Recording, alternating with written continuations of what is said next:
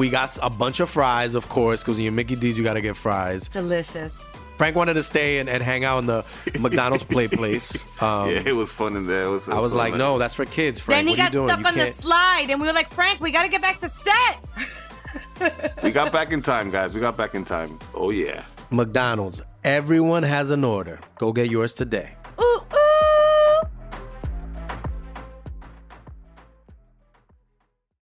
Bienvenidos a Leyendas Legendarias, el podcast en donde cada semana yo, José Antonio Badía, le contaré a Eduardo Espinosa y a un invitado especial casos de crimen real, fenómenos paranormales o eventos históricos tan peculiares, notorios y fantásticos que se ganaron el título de Leyendas Legendarias. Y estamos de nuevo aquí en la Ciudad de México todavía grabando los episodios. A con- media tormenta. A media tormenta, el árbol está rascando la ventana como en Poltergeist. Está bien, está bonito, le pone ambiente.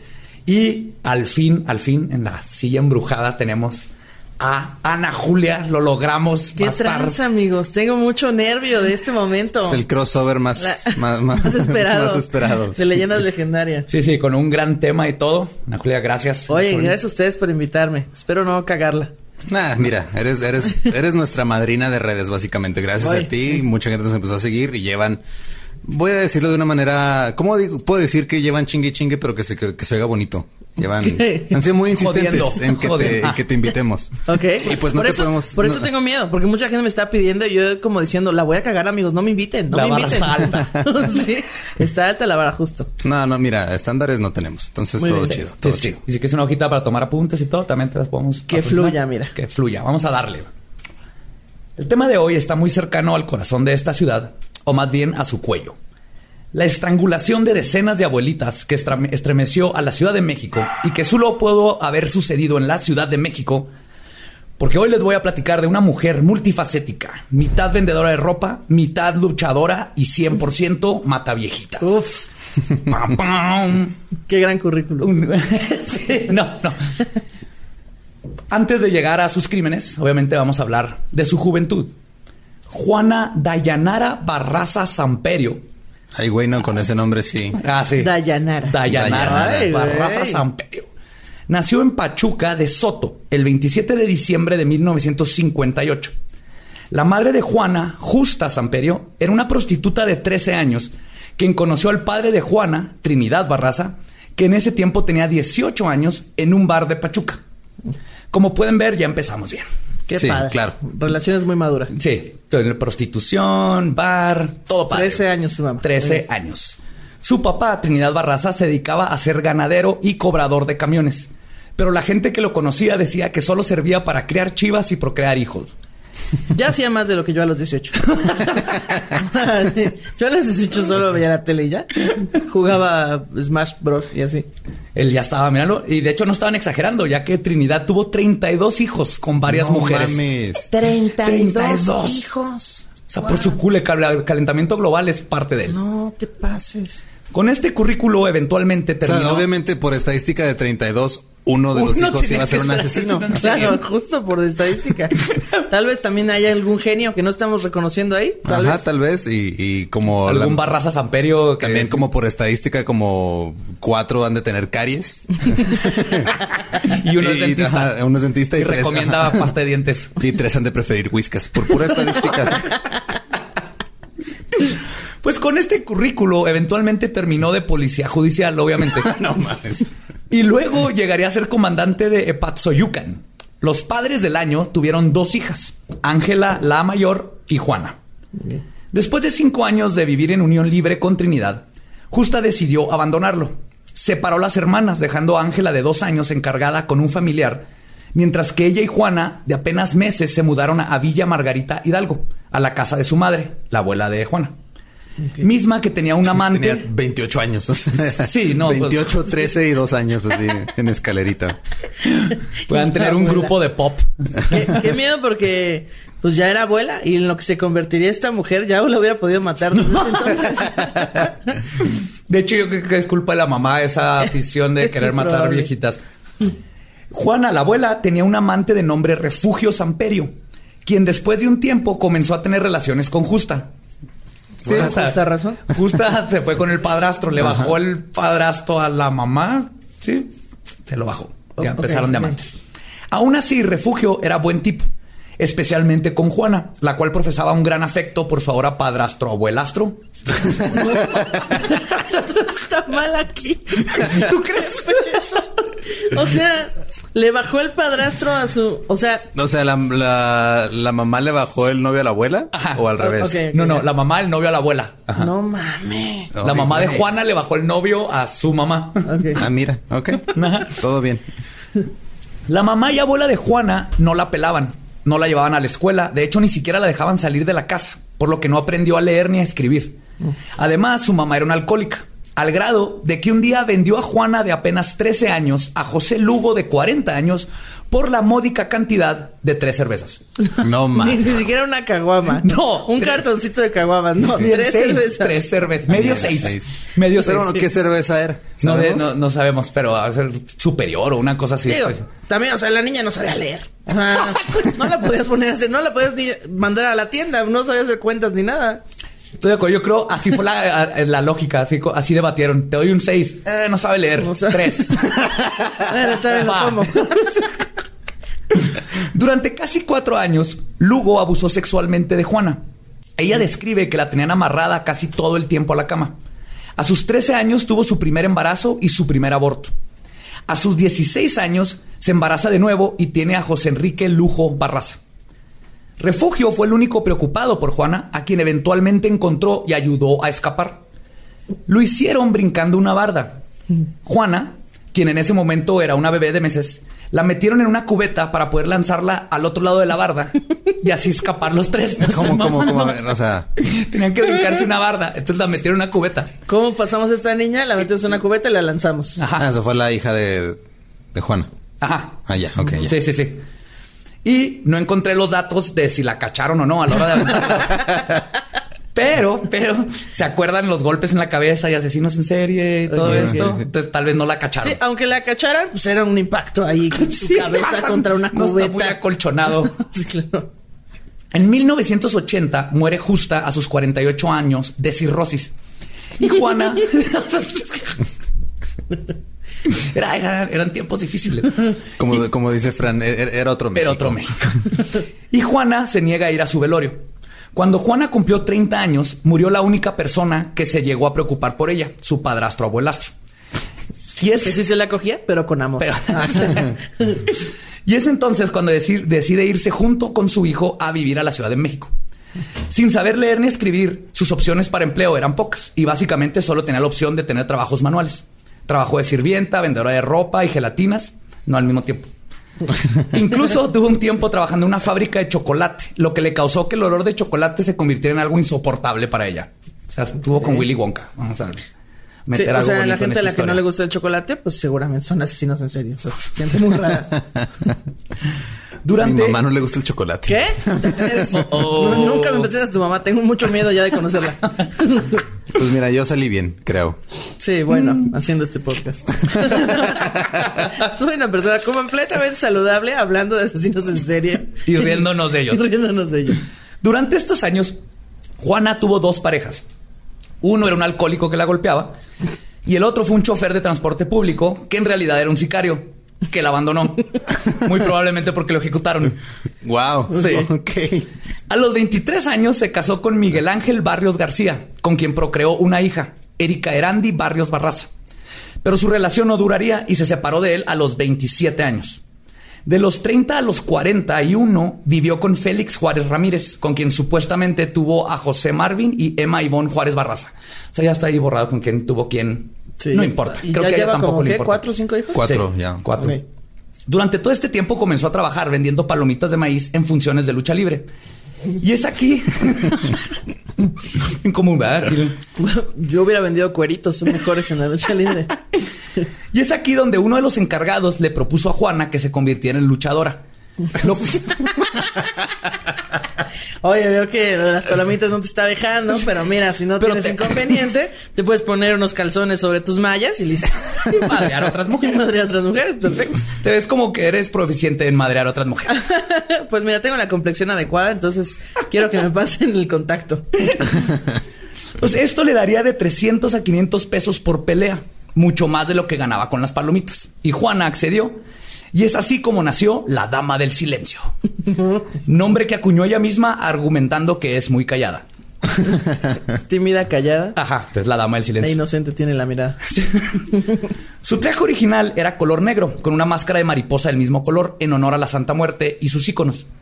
Pero el traje con el que se haría famosa como una ruda de la lucha libre consistía en un spandex rosa fosforescente con vivos en dorados y un antifaz en forma de mariposa que la hacían ver como un malo de los Power Rangers. Región no hay presupuesto. Como Galaxia. Sí. Ok. Pero Juana hacía que este atuendo se viera bien. Entrenaba dos veces por semana. En sus palabras, cito, levantaba pesas, hacía abdominales, llegaba a levantar hasta 100 kilos. Cuatro series de 10 cada una. También corría y bajaba, subía escaleras. Como Rocky, ¿verdad? Porque eso tienes que hacer, subir escaleras. Eso lo hicieron la, la tele. Es mucho más de lo que yo he hecho en todo un año de ejercicio. O sea, mucho más. Se ve que le echaba ganas, eso sí, la lucha libre. Y yo creo que la tatarabuela de Juana atropelló a una gitana que le puso una maldición a la familia porque ahora que las cosas parecían estar saliendo bien, otra vez la vida le dijo ni madres. En una mala caída durante una de las peleas se lastimó la espalda tan fuerte que los doctores le prohibieron volver a pelear. Le dijeron que otro golpe y podría quedar paralítica. No mames. Juana se retiró del ring y por algún tiempo se dedicó a ser promotora, llevando a varios luchadores a otros estados, pero este trabajo probó ser no muy redituable. Hola, no sé leer, pero puedo promover luchadores. ¿Qué? ¿Cómo vendes luchadores si no sabes leer?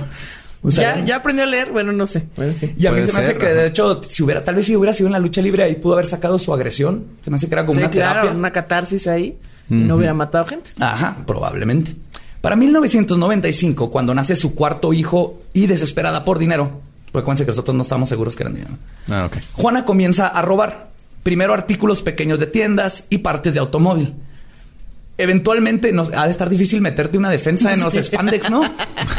Ahora que lo pienso. Pero son stretch, si cabe. ¿Qué tiene eso ahí? Es un fierrote. Favor. Eventualmente comenzaría a robar casas. Para esta nueva profesión invitó a su comadre, Araceli Tapia Martínez. Un negocio piramidal. Oiga, y su comadre inventó a otra, a otra Otras dos. comadre, otras dos comadres. Y esas dos otras Esas dos. dos y, uf, comadres le- Ganaban 500 pesos a la semana. Y eventualmente todas robaron suficientes partes de carro para armar uno Para armar uno completo. Juana la emprendedora cuajó un plan sencillo pero efectivo. Consiguieron ropa de enfermeras y buscaban a gente de la tercera edad, con el pretexto de que venían del gobierno a ayudarles a cobrar su pensión. Entraban a las casas y se robaban artículos de valor. Sencillo. Buen plan. Este modus operandi funcionó por un buen tiempo, pero eventualmente la comadre Araceli abandonó a Juana para dedicarse a lo mismo, pero por sí sola. Sí, mira, voy a poner, ajá. Voy a poner mi franquicia. Ya- ya- creo que es tiempo que tenga mi carrera de solista. Pero yo te jalé la banda, tú no eras nadie antes de mí. Sí, pero lo hago mejor que tú, aléjate ya. Cosa que vendría a morderle el trasero tiempo después, pero ahorita llegamos a eso. Y luego, ¿se acuerdan de la maldición gitana? Sí. Pues un comandante de la policía de nombre Moisés Flores Domínguez capturó a Juana. Y el hijo de la chingada, parte del problema como siempre, en lugar de llevarla a la cárcel, comenzó a extorsionarla. No, ma. Ahora Juana tenía que mantener a cuatro hijos y a un pinche policía de nombre Moisés Flores Domínguez. Acuérdense ese nombre porque este imbécil es parte del problema. Que no se les olvide ese nombre, les recuerdo. Porque, spoiler, este modus operandi de meterse a robar eventualmente escaló a asesinar abuelitas. Ok, claro. ¿Sí? Entonces este policía la tuvo ahí. Y si en vez de robarnos cosas de valor, matamos a la viejita y nos quedamos con todo. Con, ajá. Y este acto de corrupción por Moisés Flores Domínguez, no podemos decir con seguridad que pudo haber detenido lo que pasó después, pero no ayudó. Ahora, no se sabe exactamente cuándo fue que Juana mató por primera vez. Se cree que pudo haber sido desde 1998. Oficialmente, su primer crimen se dice que fue en el 2002. Pero creo que lo correcto es la primera fecha. Verán, recuerdan en episodios pasados les he contado cómo existe un detonante que es el que hace que un asesino o asesino en potencia finalmente se convierta en activo. Que se le... Se le muera a Le alguien, un estrés, ajá, le explote la tacha. En el caso de Juana, lo que estoy seguro que fue el detonante fue la muerte de su hijo primogénito, José Enrique. Madre. Fue abatido por una pandilla a batazos en un asalto.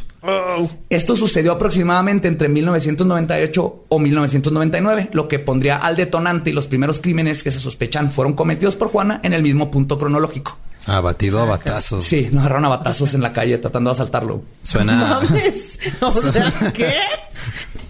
¿Quién te ¿Qué pasó no, con un balazo, una navajada, no? Exacto, un navajazo ahí. En la panza, Ahí como, en al- las costillas como en los o algo. 50. Ajá, Claro. se está perdiendo los valores. Ay, un batazo. Luego cargaron, o sea, si eres un asaltante, no vas cargando un bata y qué hueva. Pero está más fácil si llega la policía, ¿dónde va a jugar base? Sí, no, Sobre no, todo no. en esta administración. que Qué tanto apoya el béisbol. Y puedo estar equivocado, pero lo que sí es un hecho es que en estas fechas la prensa comienza a reportar sobre un asesino en serie a quienes apodaron el mataviejitas. Por un ah, alza- claro. Maldito patriarcado. No asumen Claro. que una mujer No. puede hacerlo. No le dan su lugar como Ese- emprendedora. Este va a ser todo el pedo aquí. Exactamente, ese es el problema. Pues hubo una alza muy alta y la policía capitalina negó cualquier conexión entre ellos, porque obviamente no lo tenían, ¿no? Entre comillas. Aquí no hay asesinos en serie, es México, todo está bien. Pero a pesar de las negativas de las autoridades, definitivamente algo estaba sucediendo. Ese algo fue imposible de ignorar el 25 de noviembre del 2002, cuando Juana Barraza, vestida como enfermera y haciéndose pasar por una trabajadora social, llegó a casa de María de la Luz González Anaya. Me encanta, que tienen mil nombres todas estas mujeres. Quien vivía en la colonia Alianza Popular Revolución de la delegación Coyoacán. Usando su técnica, logró convencer a la abuelita de 74 años que la dejara entrar. En un punto, la anciana hizo un comentario denigrante hacia Juana y esta no perdió el tiempo. Se abalanzó a ella y aplicándole una llave de lucha libre, la dominó. Una viejita. Ahora sí, hijo de su pinche madre. Doble el escorpión, ¿no? Güey contando. Uno, dos. Pero, eh, Eso es usar lo que has aprendido en la vida para hacerte una alguien, alguien hábil. Después de dominarla, la arrastró hasta un sillón donde continuó estrangulándola hasta que murió. Dejó ahí el cadáver y se dedicó, dedicó a desvagilar el departamento. Desvalijar. Desvalijar, perdón. Desvaginar, dijo. Desvaginar. Desvaginar. Desvaginar. Los crímenes aumentaron bruscamente después. Para el 5 de noviembre del 2003, la policía tenía suficientes pruebas y testimonios para creer que un asesino en serie estaba involucrado. Y entonces Un un grupo de... de nuevo. sí, asesino, esto es todo el pedo. Un grupo de expertos entre detectives, forenses y criminólogos armaron el perfil del mataviejitas. ¿Están listos? A ver. Estaban seguros de que buscaban a un hombre entre unos 70 y unos 75 metros de altura, de complexión robusta, sumamente inteligente y calculador. Si se acuerdan que no sabe leer, ¿verdad? Probablemente con tendencias homosexuales, que se viste como mujer, vive rodeado de mujeres, o tal vez vive con su abuelita o una viejita. O tal vez es una mujer robusta, pero lo que me están describiendo a mí. Sí, yo, yo entro completamente en esa descripción. Es que aquí entra como que la mitad de la población, que, porque dice, pero definitivamente tiene facciones rudas, o cara ovalada, y tiene un cabello rubio, o castaño claro, o castaño oscuro. Ah, sí, no. Y definitivamente tiene las cejas delineadas. Se las O sea, no sabemos de qué color- no sabemos, pintó. no sabemos cuánto mide ni si es Pero una mujer, sabemos- pero las cejas la tienen delineadas. Eso es definitivo. Definitivo. Tiene entre 30 y 45 años de edad. O tal vez son dos asesinos. O es uno solo, pero tiene personalidad múltiple. No estoy. Todo esto todo es lo que estaban ¿Es esa diciendo. Es en serio. Todo esto es lo que estuvieron describiendo. Me hubieran puesto, puede ser cualquier persona. No lo saben. Voltea a la Mira, derecha. Si mató una viejita. Detec- eh, el detective ahí diciendo en el reporte, mira, puede ser cualquiera. No sé, no estoy seguro completamente si soy yo el que las está matando. ya me preocupé. Pero, perdón. Pero definitivamente le gusta la pintura del siglo XVIII, El niño del chaleco rojo, del artista Jean-Baptiste Groove. Porque tres víctimas tenían este cuadro en su casa. güey. Entonces empezaron a hacer toda una conexión de que así es La como las escogía. o sea, güey. el pol- los policías dijeron, no mames, estamos en CSI, tenemos que sacar provecho de esto y no mames. Sí. O sea, igual podría haber sido un calendario cualquiera, así con el- De carnicería. De carnicería. No, Le no, gustan fue- los, calendarios fue de carnicería con San. Judas. Les gustan las alacenas llenas de figuritas que todo el mundo tiene en todo México. Sí, Capitán, hay un refrigerador aquí. Tenemos que tener cuidado. Le gusta a la gente que tiene Los, refrigeradores. los vasos de 15 años se repiten en todas las escenas. claro, en todo México. Tiene una colcha de tigres. todas las escenas. Y es- también una de las víctimas era española. Entonces ellos dijeron, tal vez es posible que estemos buscando a alguien que odia a España. Mira, ahí entras tú perfectamente, entonces ya. También puede ser el PG. Pídenos disculpas, maldita perra. Pues con este fabuloso perfil criminal, la policía inmediatamente se lanzó a las calles en una cacería y una sarta de abusos, torturas y hostigamientos en contra de todos los transvestis que se puedan encontrar. No, Nah, en México. Directo, ¿no? Fueron los hots. Sí. No hay, luego, no hay luego. duda alguna. Es que no puede ser mujer, entonces es un vato, pero es un vato. Está vestido de mujer, entonces es un transvesti. Claro, los transvestis están haciendo esto. No mames. Anudado al culerísimo perfil crimino- cre- criminológico, la ineptitud y clara homofobia de los policías, también existía el factor político, como siempre. Esta serie de crímenes se convirtió en un arma entre la lucha del gobierno federal de México, controlado por el PAN en estos tiempos, y el ayuntamiento de la capital, controlado por el PRD. El PAN atacó a López Obrador alegando que los delitos violentos habían aumentado desde su mandato. Los dije. Sí. y su plan de salud pública recientemente implementado para residentes mayores de 70 años fue culpado por los asesinatos, porque era el pretexto que usaban para entrar a las casas. Mientras tanto, el PRD a su vez negó que existiera un mataviejitas y aquí no hay asesinos en serie y todo está bien. Y los, todos los medios este, lo relacionaban con el PAN y su sensacionalismo, ¿no? Entonces empezaron a pelear entre ellos. No, es que se están crimen. muriendo solas, ya están viejitas. Ya, se Ah, están muriendo de viejitos. Se tropiezan, Sí, se, se les enreda la extensión de la bocina y se mueren. Pasa. Se Pasa les aguas con esas voltean los brazos al revés ¿eh? por una llave, pero se cayeron. No, no me sorprendería que sacara una campaña en la tele así de guarda tus cables en una caja porque te pueden matar. Te puedes enredar y ahorcarte. Te ahorcan a la chingada. Y mientras estaban todas las autoridades tratando de encontrar la manera de sacarse la cabeza del culo, Juana siguió perfeccionando su modo de matar. Se ganaba la confianza de sus víctimas, a veces abordándolas días antes de que las atacara. Todas sus víctimas tenían más de 60 años. Y una vez dentro de su casa las estrangulaba, primero usando llaves de la lucha. Lanzándose el ropero. ¡Ay, no, Agarraba las, la, ¿cómo se llama? La andadera de las viejitas así. ¡Ah! Azotaban la espalda. Dos vueltas y luego contra la mesa quebrándola. ¡Ah! Can you smell what the rock is cooking? Después cambió su método. Traía- hubiera estado bien padre que trajera así como a Luche. A su mini. A su mini mata viejitas. Mínima. se los aventaba a las viejitas y luego ya les caía ahí encima. Pues después cambió su método y comenzó a usar cables de teléfono, cintos de batas de baño, mecates, bufandas. Mira, ti- mecates otra vez. Sí, mecates. Ay, ay, cal- A los asesinos si les tienes mecates en tu casa, sácalos de la casa. Es peligroso. si vives en México y tienes mecates, deshazte de ellos ya. Demonios. O ponlos en la caja fuerte. Muchos tenemos mecates. Sí. Miedo. Viendo en la noche el, meca- el mecate me está queriendo decir algo. A veces utilizaba el estetoscopio con el que regularmente cargaba. O sea, era muy bueno improvisando para asfixiar. Eso, no lo podemos negar. No podrá no saber leer, pero para llaves y asfixiar, campeona. Era lo suyo. En algunos casos reportan que apuñaló a su víctima y en otros incluso que abusó sexualmente de ellas. Lo curioso es que la ¿Pero nota vivas o muertas? Porque volvemos a la probablemente necrofilia, ¿o muertas. No? Muy bien. Sí, probablemente muertas. Necrofilia se cumplió. Se cumplió. ¡Lo logramos!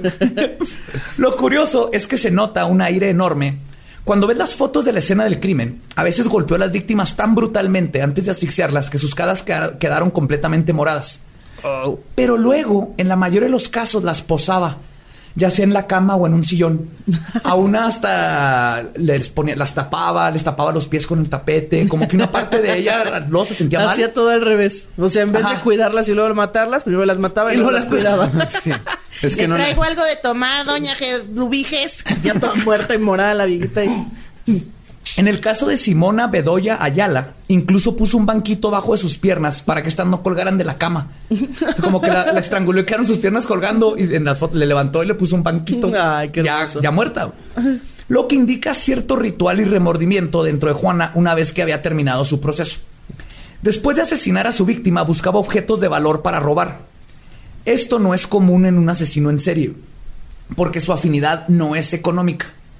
Pero Juana es única. Muestra patologías de asesinos en serie de ambos sexos. Pero es que también la economía en México está cabrona, güey. Sí. Pero es, es muy curioso porque por un lado se robaba pequeñas figuras de cerámica de la casa como trofeos de sus asesinos, de sus asesinatos. Ya ven, les dije lo de las figuritas. Las figuritas de quinceañera y los angelitos y Y eso. los payasitos ahí tristes. Ah, qué feo esas cosas. que es algo comúnmente visto en asesinos en serie masculinos. Ok. Sí, esos los trofeos, ¿no? Un pedazo de cabello, el- joyería, algo así. Al mismo tiempo, caza a sus víctimas, algo también atribuido solo a asesinos en serie masculinos. Las ve, las está acechando por varios días hasta que se asegura. Lo que es raro aquí es que muestra también cualidades de asesinas en serie femeninas que tienden a matar en función a una ganancia financiera y que después de pasar de cazadora se tornaba en recolectora, robando artículos de valor para poder vender.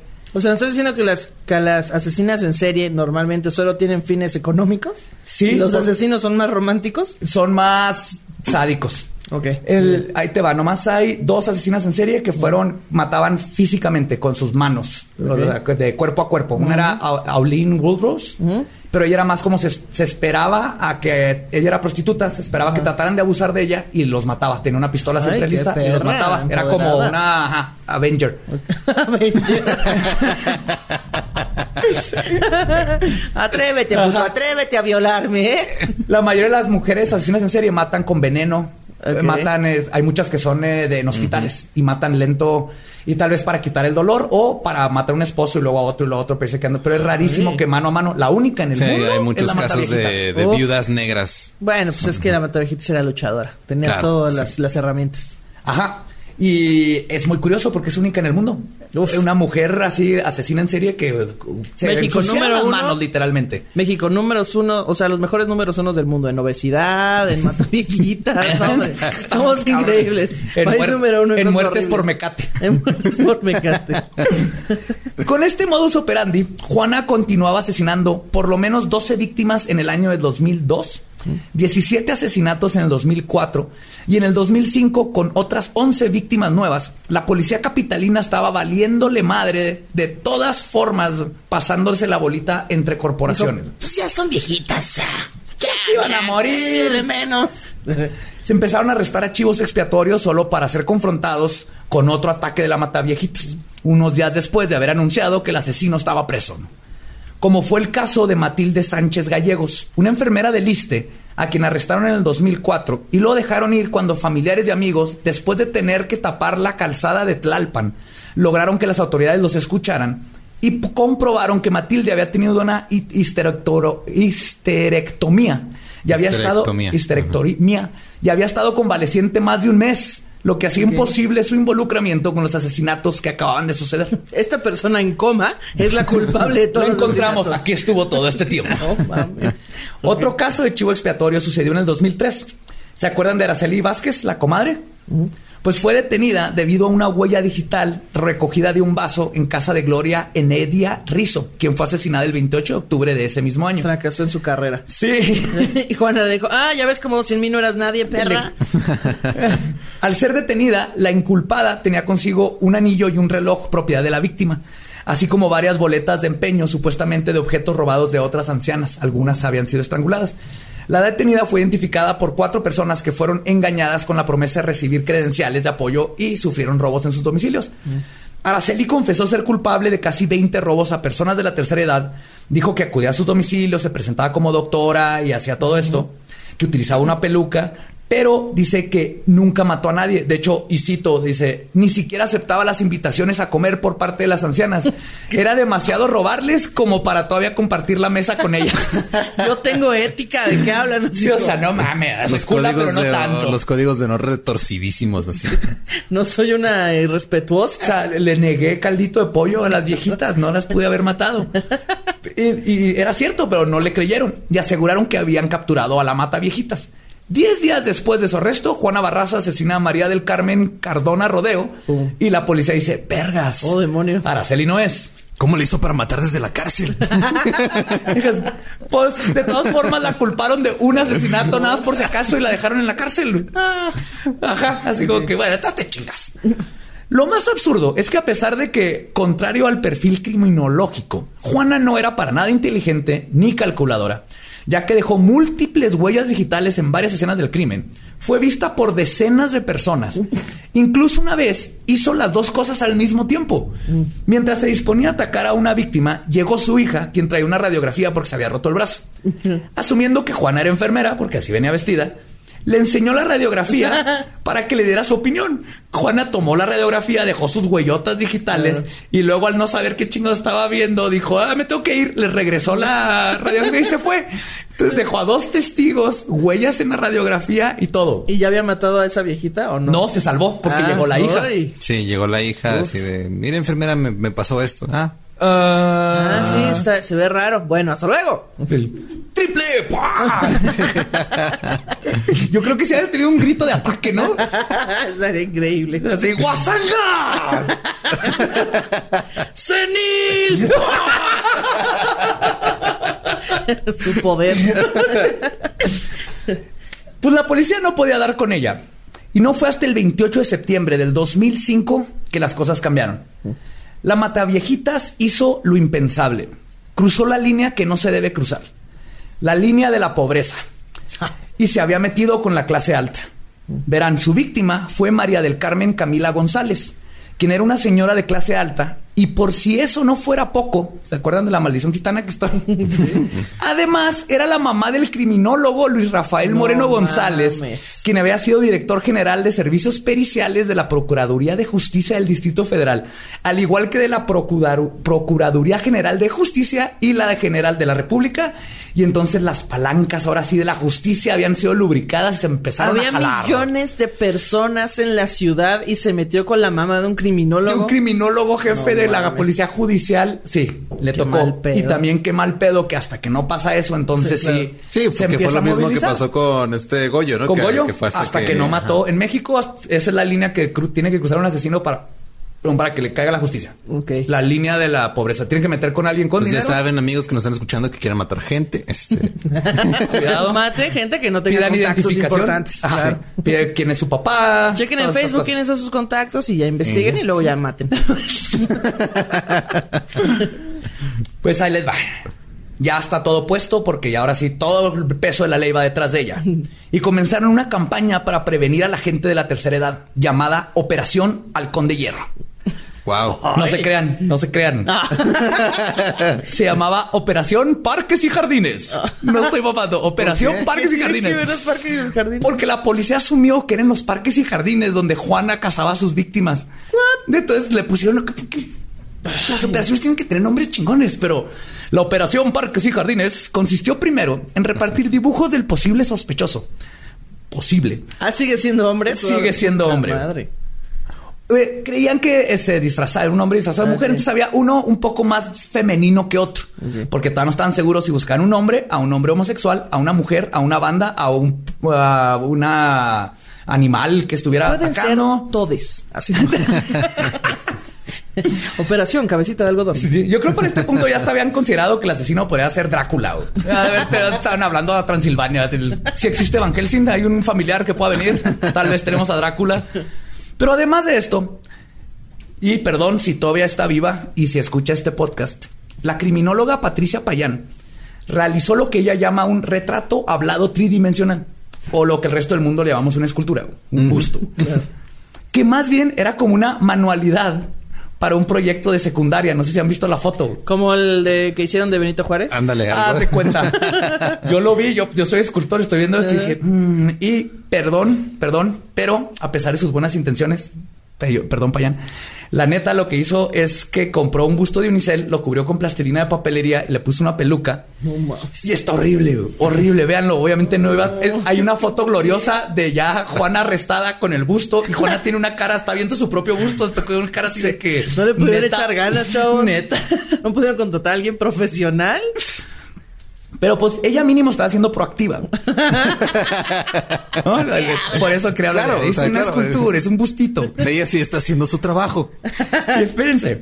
Otra persona que estaba siendo proactiva era el procurador Bernardo Batis, quien puso en movimiento la otra parte de Operación Parques y Jardines. Esta consistió, te va a encantar, Ana Julia.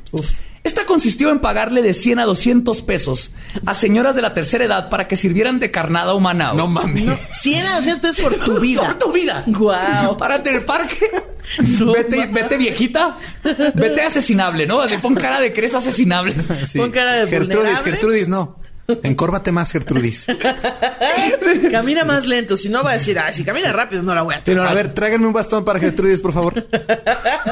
A ver, ten- pues. Ale, tienes cataratas, tienes cataratas. Haz, haz que me la crea, güey. haz que me la crea que tienes cataratas.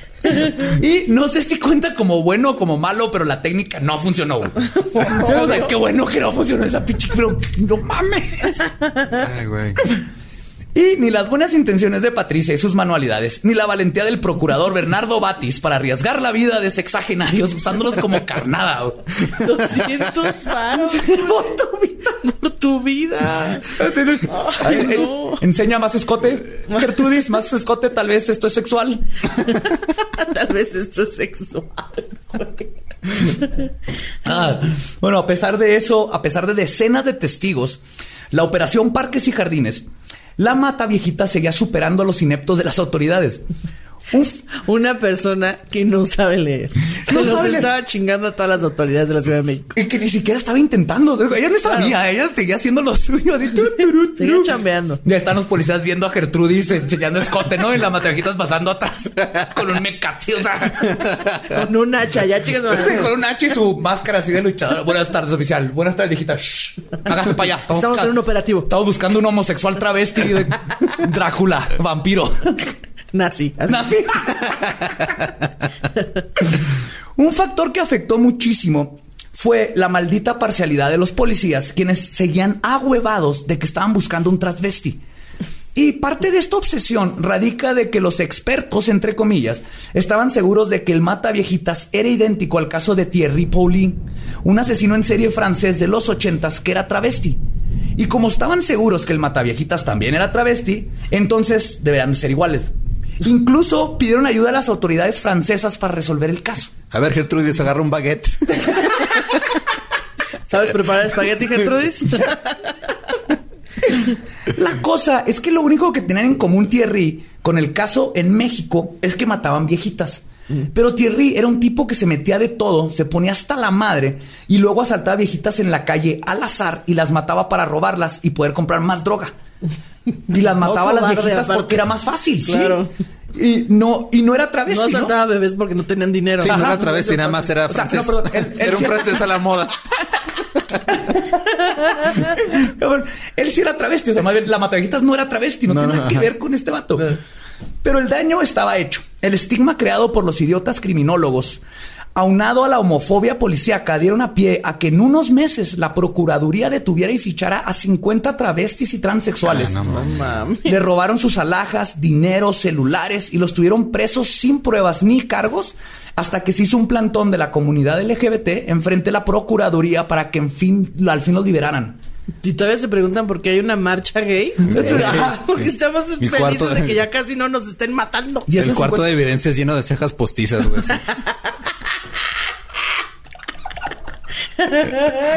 Delineadores de cejas, cejas postizas.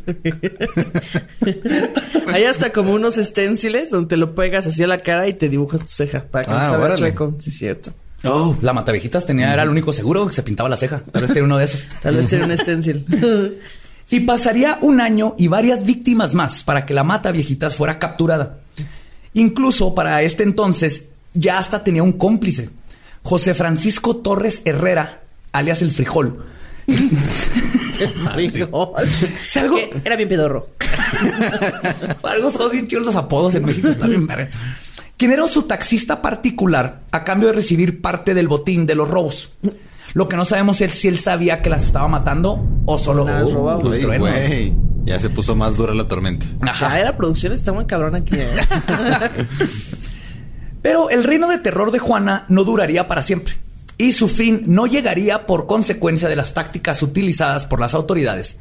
El Estás factor diciéndome que la operación Parques y Jardines no. fue un no fracaso, funcionó. tengo que decirlo. Lo siento. ¿Cómo? ¿Cómo tú crees? Pero ¿Cuánto dinero? tan haber costado así que ah, fueron 80 millones de pesos para el... para- De 200 en De 200 200 pesos de carnadas de viejitas. No nos mataron a nadie, entonces eh, fue un fracaso. El factor que por fin traería a Juana Barraza a la justicia fue la maldición gitana. güey. Neta, yo creo que su abuelita mató a una gitana o algo le hizo. Sí, sí. Porque tiene una suerte de la chingada. Voy a parafrasear a Feggy Ostrowski Solís, quien narra en su libro Mentes Criminales la última jornada de Juana Barraza Samperio, el día de la captura. Cito. Ana María, una viuda de 84 años, preparaba el desayuno a su joven inquilino Joel López.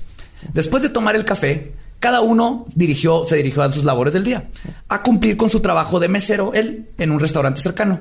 Y Ana María se fue a realizar sus compras al mercado. Alrededor de las 11 de la mañana, Juana merodeaba por las calles José.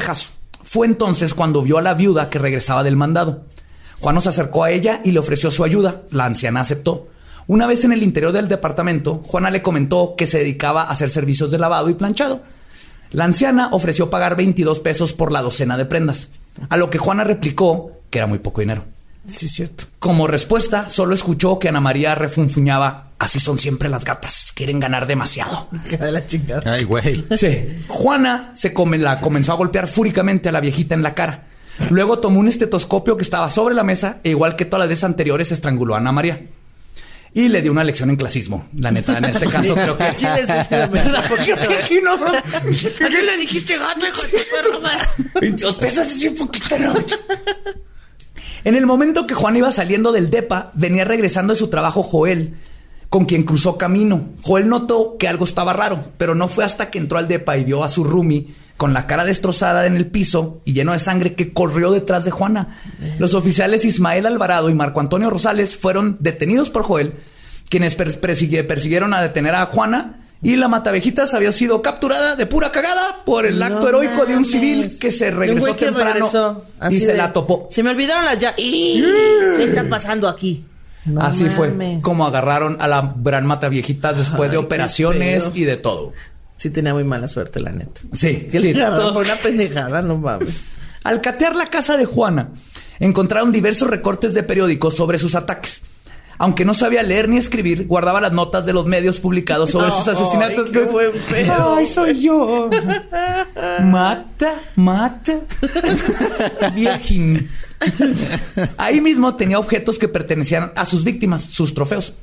Luego declararía que pasaba horas en una habitación cerrada de su domicilio contemplando y acariciando aquellos recuerdos. No Agarraban las figuritas así de dálmata y... De payasito. Sí, no, sí, sí estaba medio enfermo. Además encontraron un altar... ¿Cuántos, cu- cu- cu- ¿Cuántas figuritas de San Judas encontraron en su depa? San Antonio de cabeza. varias, varias. Además encontraron un altar a la Santa Muerte, a Jesús Malverde y una especie de barril pequeño con la leyenda para la abundancia. Era del chavo. Era- Que lo rezaba quien fuera, ¿no? a ver qué pega. El número total de sus víctimas se calcula que es de 48. Ella solo admitió haber matado a Ana María. O sea, la última. ajá. Claro. Al final le pudieron imputar 16 gracias a las huellas digitales y otras pruebas. En marzo del 2008 fue sentenciada a 759 años y 17 días en prisión. Uf. Qué culero, ¿no? Estar a, 10 a 759 años y Faltan 15 días. No, ya nos faltan 15 días, ¿eh? Ya, ya. Y nos vamos. Dato divertido. En prisión se hizo amiga de nada más y nada menos que Sara Aldrate, la narcosatánica. ¿Se acuerdan de ella? Claro, del que- Son mejores amigos. No. De hecho, Sara Aldrete le empezó a enseñar a leer y escribir. Ay, qué Ay, hermoso. qué- qué bonita ¿Cómo final historia. feliz esto? Y luego le enseñó cómo controlar el mercado negro de medicinas dentro del penal Santa Marta, Le Catitla. enseñó un oficio, le enseñó a pescar. No lo, no, no me puedo inventar estas cosas. ¿Lo ¿Del mercado de qué? ¿El mercado negro de medicina? De medicinas, controlan todas las medicinas dentro del penal. Pues como ve- dicen, la dale. La es Como dicen, dale medicina a una persona una vez. Pues ya. Y pues, será- Ajá, y pero- será traficante de medicinas para siempre. Pero enséñale a traficar Enseñar a medicinas. traficar medicinas y va. y va a ser traficante por toda la vida. ¿Qué tranza quieres omeprazol? ¿Te causó acidez la comida del penal? Lo cambien por tres cigarros. Mucho gusto, narcosatánica, mata viejitas. Somos, somos tus roommates. Imagínate. Ey.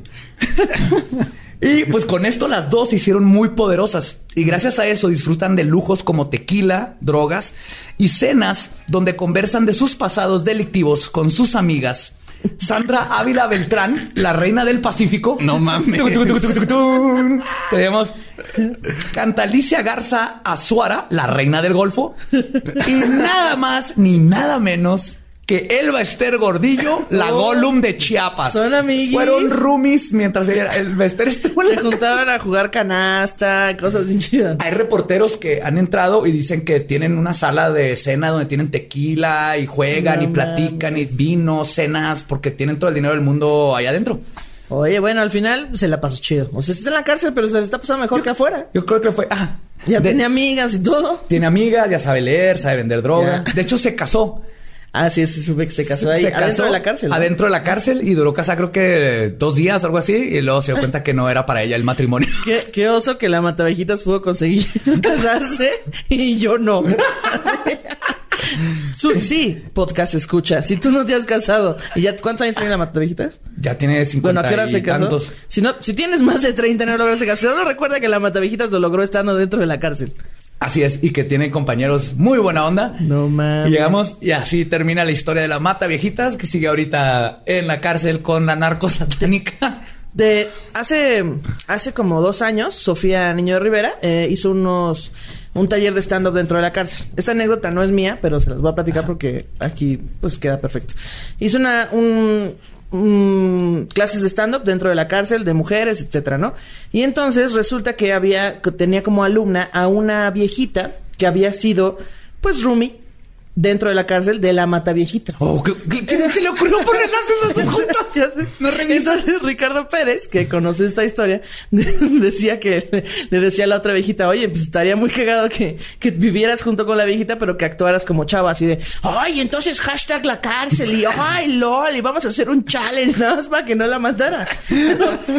Qué cagado que pusieron una amiguita de Rumi. ¿Cómo se les ocurre? Tienes que. ¿Qué onda, morra? Pero ya no le iba a matar porque ya tenía amigas en la cárcel. Sí, ya tiene amigas. Creo que le fue mejor en la vida. En la cárcel, como que ese es el ambiente donde floreció. Porque ella no puede matar a nadie. Pero tiene sus amigas, tiene el poder que nunca tuvo. Y todo esto viene pues, del, del odio a la mamá. Se nota que pues, desde que la vendieron y prostituyéndola. Pues, y claro, la si tu mamá entonces- te vende por tres cervezas, obvio la vas a odiar. Jefa, ni un cartón neta. No fue ni que- droga, ni no, güey, tres cervezas. güey. Neta, mamá, Bud Light, no mames. Eran Seguro- cuartitos. No Seguro mames. estaban al tiempo, ¿cómo que tres? Pero es que otra vez, o sea, pinche México, güey. Hasta ahorita 100% de los asesinos en serie en México han logrado hacer lo que hacen por culpa de la policía. De la y la ineptitud. corrupción y la ineptitud. Y el valemadrismo. Ah, sí. Y también aprendimos que, como todos los asesinos en serie, solo necesitabas un amigo. ¿no? si, si todos tuvieran amigos, no, nadie hubiera matado a nadie. No, hubiera estado todo bonito. Es más, si su amigo hubiera sido una viejita, tal vez le hubiera cambiado la... Sí, claro. Que no le quisiera pagar 22 pesos por lavar y planchar la ropa también, che viejita. Ese es el único que sí creo que está justificado. Los demás no, pero ese, ahí, ahí sí se mamó. esa Yo, Se la merecía. yo viví algo que también estuvo feo ahorita que fuimos a la tienda. Una señora le dio cinco pesos al, al que en bolsa, pero le pidió tres de cambio. No. No mames. Entonces el, el que el viejito sacó y le dio tres de cambio porque la señora nomás le quería dar dos, pero traía una moneda de cinco. No, yo le hubiera dado eso. la de 5. Así dice que sea, quésela. Quédese todo. No Sí. mames. Entonces sí está feo ese tipo de, de cosas. No Yo- sean ese mierdas, último amigos. asesinato lo entiendo. Sí, El último. el último. Los otros sí se mamó. Se mamó en todos, pero este lo entiendo. Este lo entiendo. También el primero, ¿no? Como que la- le dijo algo humillante y se le fue con una llave al... Al, sí, eso es- era como su. Empezó con. Ah, sí, con una. Y como que se dio cuenta y le daba el poder que no tenía. Claro. Ella toda su vida fue víctima y creo que en la lucha libre se dio cuenta que eh, tenía el poder de no ser una víctima, de controlar su vida. Y con las viejitas empezó a decir, güey, yo controlo la vida de las viejitas. Pero cuando terminó, como que entraba en un. Por como veo las escenas del crimen, entraba en una furia y cuando se le pasaba. Pues no era tan una señora tan culera, ¿no? Las sentaba, las tapaba y lo le Les robaba. Les remojaba los pies en agua. Algo bonito. Los callos, ¿no? Les, les ponía el fonógrafo de fondo, güey. El fonógrafo. Su novela. para que se Les quitaba la dentadura de la Sus doña. comedias. Sus comedias se les ponía. Es que sí le decía a mi, mi abuela de aquí de la Ciudad de México a sus novelas. Sí, Ah, sí. Voy a ver mis comedias. Voy a ver mi comedia, sí. mi abuela también le dice eso. Ay, Muy bien, qué Pero bonito. Es que, ¿por qué? ¿Por qué, güey? Maldita policía. Operación Parques y Jardines. Está bien vergas.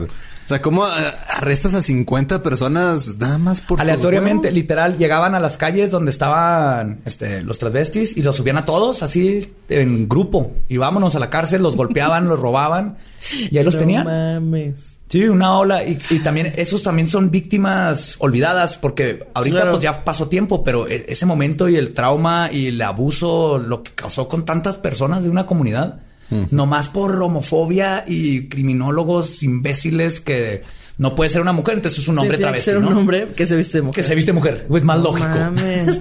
Denle el crédito. Si hay mujeres asesinas, chavos. Sí se puede. Hay mujeres en todos los oficios que ganan lo mismo, que pueden ganar lo mismo que los hombres.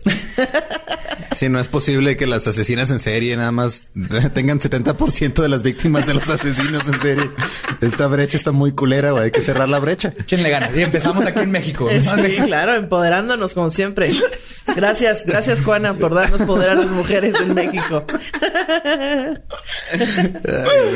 Pues Qué bonito. muchas gracias, que es Muchas gracias por invitarme. Ya conociste a la Fue muy- Mate Viejitas. Fue muy bonito. Honor aquí. Un día deberíamos, deberíamos ir a visitarla. Sí, todavía está en la cárcel, deberíamos ir a visitarla. Ajá, a- Ofrecer un a show Sara, stand-up o algo. A las mataviejitas, a la narcosatánica. Todo, es todo en uno, pues es un super tour ahí. Es que sí La son como los Avengers. Sí. Sí, son como los Son como Avengers. los Avengers, pero al revés. La Liga de la Injusticia, güey. falta que metan a. Nomás que llegue Gloria Trevi y listo, güey, se armó ahí así el... Es su Batman, Gloria Trevi. Su deidad. Ay, güey. Pues muchas gracias, Ana Julia. Sigan tu- en tus redes, en todas tus... En todas las redes sociales, arroba Ana Julia Yeye. Ahí estoy en todas las redes. Facebook, Twitter, Instagram, YouTube, RedTube, Porntum, todas esas. Y escuchen el podcast de Chichis para la banda también. Con, También tengo con un Ana podcast Julia. de Chispa la Banda con Patti Vaselis y yo. Eh, son temas bastante más familiares. Pero pues también están cagados, ¿no? Entonces, escúchenlos. ¿Cómo no es para mí? Este fue así de, de viejitos, historias de viejitos en los parques chichis. Blanca. sí, estuvo bonito, estuvo muy familiar. Tienes razón.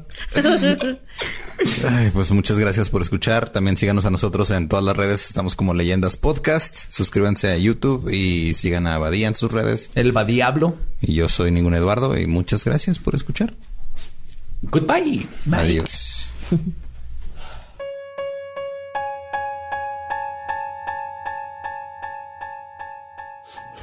Bueno, como ustedes lo piden mucho y este y como somos fans aquí de, de revivir cosas viejas y muertas, eh, saludos estilo radio de los noventas. Así es. Eh, Bienvenidos a Leyendas Legendarias. Unos saludos a nuestros amigos. a Iván Show 34, Iván CHO 34 en Instagram, que nos dijo, manden, mándenme saludos, no sean culeros, por favor. Mira, te puedo mandar saludos. Ya si yo quiero ser culero no es mi problema, ¿no? ¿Qué, Sí. te, qué te parece si lo dejamos así? Me gusta, me gusta. Rebe-p.r que dice mándenme saludos y les mando un grito de guerra. Bueno, dijo, les mando un ¡Ah! Peor grito de guerra que se ha hecho en la historia. Eh, por eso no soy guerrero. Eh, un saludo a, pues a toda la gente que estuvo ahí molestándonos con que los saludáramos con el episodio de Ana Julia, en específico a Jess.zl o zl.jess, no me acuerdo cómo era, que cada semana así, "Ma, salúdenme con Ana Julia, salúdenme con Ana Julia. Mira, ya pasó el episodio de Ana Julia. No, nomás tenemos a Ana Julia. Ahí está tu saludo con Ajá, Ana está tu Julia. saludo y muchísimas gracias por la insistencia. Sí, sí, porque definitivamente. ajá, nos gustan los fans insistentes. Sobre todo a Badía le gusta que le estén diciendo comentarios sobre su bigote en Instagram. Háganlo todo el tiempo, por favor. Saludo a Olix Studio y a su esposa Marlene, a José Francisco Robles Varela y a su amiga Cristina Carrillo que le mostró nuestro grandioso trabajo. Excelente, así es como se debe hacer. Los buenos amigos y las buenas parejas y todas las buenas amistades en este mundo estar al- alrededor de todos estos temas. Alejandra Rangel, saludos, porque dice que se sintió halagada como doctora después de escuchar el de las brujas de Salem. Ok, muy bien. Excelente, claro. Hashtag, hashtag soy bruja. Hashtag soy bruja. Saludos a NajiBRV en Instagram que dice, si me saludan habrá valido la pena llegar a los 34 años de existencia. Felicidades por seguir vivo. Lo lograste. Sobre todo si este, estás en Ecatepec. Pasamos por Ecatepec ahora Pasamos que fuimos, por. Ecatepec Pasamos, pasamos muy cerca, lo vimos de lejos. Vi una santa muerte ahí. Ah, no, no está en Ecatepec, pero está ahí por la salida para Ecatepec. Entonces, muy bonita imagen. Así ya, ya de ahí sabes ah, qué, qué está pasando. Un saludo a El Cervantes guion bajo. desde Mexicali. Un saludo a Santi y Sandro que nos dice que la casona donde era el Guadalajara de noche ahora es un centro del DIF municipal. Ándale, qué- ¿Cómo ves? Qué irónico. Qué, Qué irónico. cómo De- da vuelta la vida. de trata de niños a maltrato de niños. Ok. Saludo a Adrián Briano 19 y dice, salúdenme, les digo culos. Ya no nos digas culos, por favor. Sí, ya, vamos, a, vamos a intentar ser positivos. Vamos a buscar Sí. saludos siendo positivos. Just tell me Gris dice que saludos o me voy a llorar. No llores, Gris. Saludos. Saludos a Laura Liliana Saldívar y a René Tobar y que viven muy cerca de la casa de Mijangos. Ah, deberían Que ir a tomarse unas fotos. De hecho, dijeron que nos iban a mandar fotos. Ah, excelente. Uf.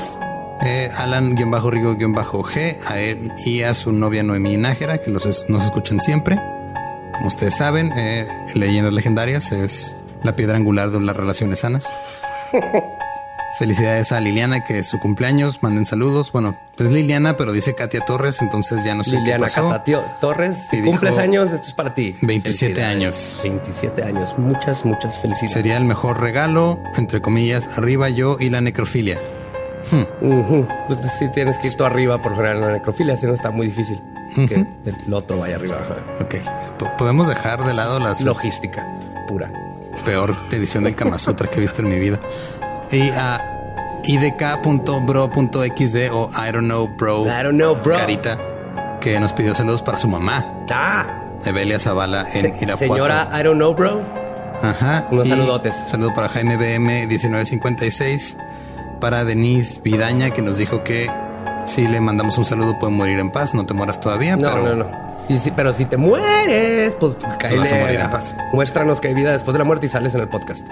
A Sombrerero Loco 23, mejor conocido como Paolo, y a su novia María Eugenia hasta Ecuador. Nos escuchan allá en, en el ombligo del mundo. Sí, es el ombligo del mundo, Ecuador. Mm, sí, pues está en medio del mundo. Ok. Sí, no es de ahora en Si no es el ombligo del mundo, los ofendí, perdón. Se supone que México es el ombligo del mundo. En su nombre. ¿No te acuerdas de eso? En la primaria. ¿Qué significa México, el ombligo del mundo? No, eso lo dejaron de, lo sacaron del programa de la SEP como en el 83. Entonces ya no me tocó. Ya, no. Saludos a Mia Cadbel, que eh, nos mandó una captura donde tú le prometiste que le íbamos a mandar saludos. Claro que sí, lo prometido es deuda. Sí, pero Y tú encárgate de eso. O sea, Como los. Lannister, siempre cumplo los saludos porque Lolo le pone screen cap. Necesito un mejor sistema para ir apuntando los saludos que prometo. Eh, Almita Cuore y a Mariuchis también desde Ecuador, otra persona de Ecuador, y a Leslie-O González del Estado de México, toda una sobreviviente, bien por ti. Y pues ya son los saludos de hoy. Excelente. Y a los de Ecuador, esténse pendientes porque en uno de estos episodios les va a tocar ahí algo, algo muy, muy, muy cerca a ustedes. Nos fuimos a Sudamérica metafóricamente, no Metafóricamente. literalmente. Fuimos Ujú. a explorar un tema muy, muy denso de por allá. Y espero que se cuiden. Espérenlo por ahí de un mes más o menos, porque recuerden que estos van a ir saliendo poco a poco. Y pues, Pero- pues pero ya, ¿no? Lo que se enteran, cuídense, por favor. Cuídense mucho.